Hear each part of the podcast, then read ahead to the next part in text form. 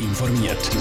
Das Radio Top Magazin mit Hintergrund, Meinungen und Einschätzungen mit dem Pascal Schläpfer. Hat Swiss, wie versprochen, allen Kunden das Geld für die abgesagten Flüge in der Corona-Krise zurückgezahlt? Und wie stark beeinflusst Coronavirus-Debatten im Parlament Bern? Das sind zwei von den Themen im Top informiert. Hunderte Flüger starten und landen normalerweise täglich am Flughafen Zürich. Wegen Coronavirus ist der Himmel über Kloten aber plötzlich leer gewesen. Das, weil so ziemlich alle Flüge wegen der Zonengrenze gestrichen worden sind.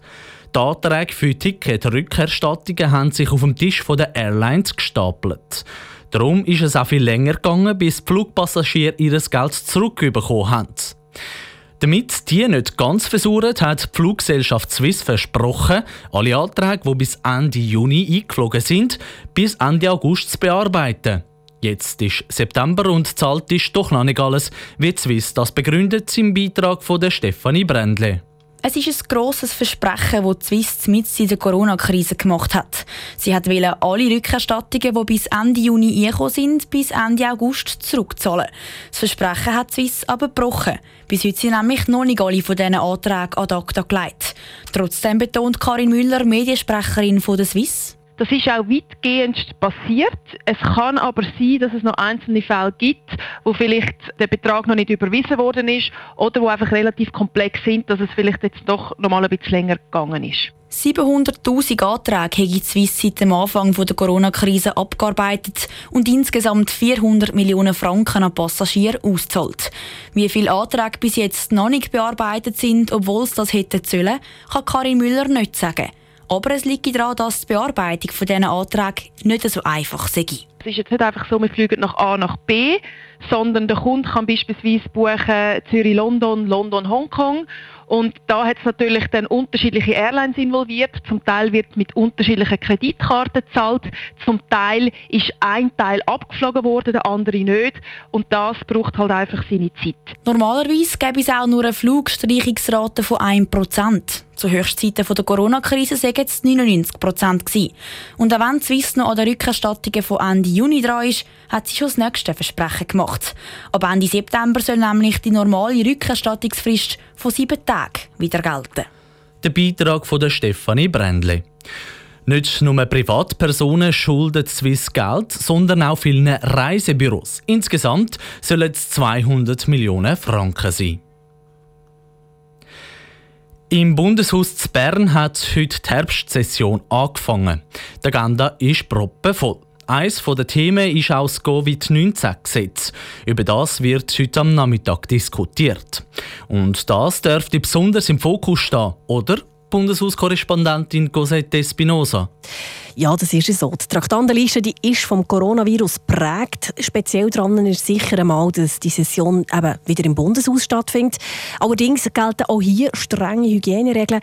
So hat es beispielsweise im Nationalrat wie auch im Ständeratssaal, aber auch in den Kommissionszimmern so Trennwände aus Plexiglas, die zwischen den Sitzplätzen montiert sind.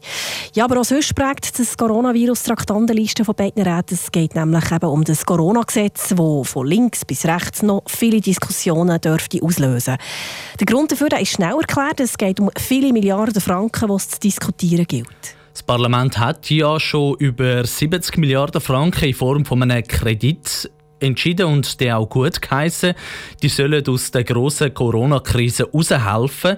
Ist jetzt aber damit noch mit mehr Geld zu rechnen?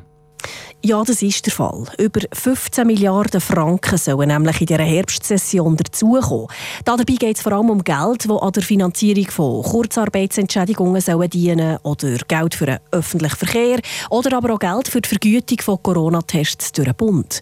Es dürfte allerdings noch mehr Hilfsgelder für Diskussionen sorgen, um die Corona-Krise bestmöglich zu bewältigen.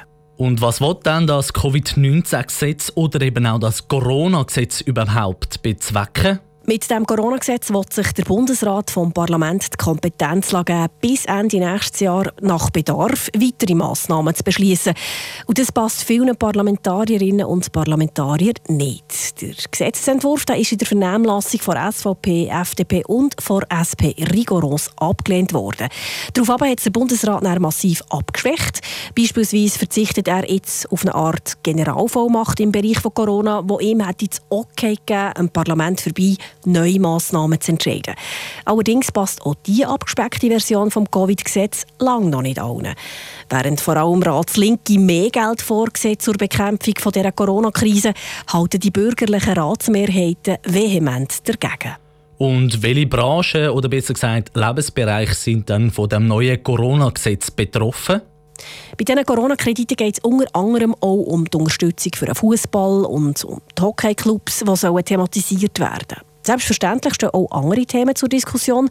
Da wäre beispielsweise das Arbeitslosengesetz, das muss geändert werden muss, um die Finanzierung von ALV sicherzustellen. Oder aber die Frage, wie viel Geld in die Kulturförderung hineinfließen soll. Oder wie so ein Massnahmenpaket aussehen soll, damit die Gesundheitskosten gesenkt werden können. Das Programm das ist also tatsächlich proppenvoll. Was das Corona-Gesetz angeht, das wird diesen Mittwoch im Nationalrat diskutiert. Am Donnerstag ist der Ständerat dran. Danke vielmals, Cosette Espinosa, für die Ausführungen über das neue Corona-Gesetz. Das Parlament trifft sich heute zum ersten Mal wieder im Bundeshaus. Wegen Coronavirus hat es aber ganz viel Plexiglas zwischen den verschiedenen Politikern. Wer sich schwer tut mit Weihnachtsgeschenken posten, der hat immer noch am 24. Dezember können in einen Laden rennen und etwas posten. Die Sonntagsverkäufe am 24. Dezember sind im Zürcher Kantonsrat aber zur Debatte gestanden. Das, weil die Forderung aufgekommen ist, dass der 24. Dezember ein Viertag sein und darum alle sollen frei haben, auch die Verkäufer.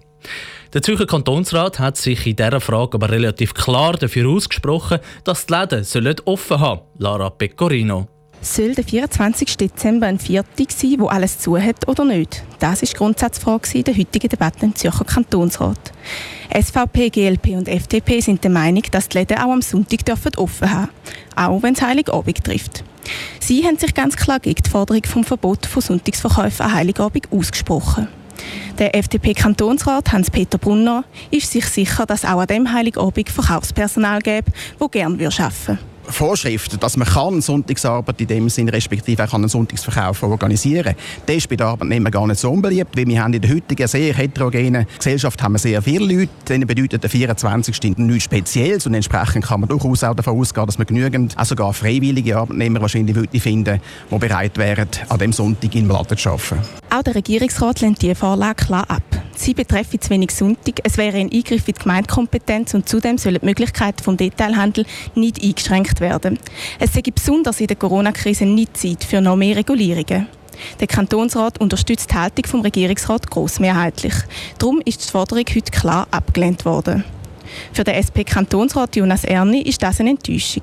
Er kann nicht verstehen, warum eine Grossmehrheit sich nicht für das Verkaufspersonal einsetzen will. Es ist sehr schade und eigentlich auch verwunderlich, dass nicht mehr Parteien sich da für den Schutz der Arbeitnehmenden einsetzen. Vor allem gerade nach der Corona-Krise, wo wir gesehen haben, dass gerade Leute im Verkauf sehr wichtige Rolle gespielt haben für die Landesversorgung und entsprechend eigentlich auch Unterstützung bräuchten. Es geht ja wirklich nur um ein Gesetz, das alle paar Jahre zum Zug kommt. Der SP-Kantonsrat Jonas Erni im Beitrag von der Lara Pecorino aus dem Zürcher Kantonsrat. In 108 Tagen ist schon wieder Heiligabend. Das Jahr fällt der Tag auf den Dienstag. Wie viele Kauflustige dann noch das letzte Geschenk posten wird sich zeigen. Top informiert, auch als Podcast. Mehr Informationen gibt es auf toponline.ch.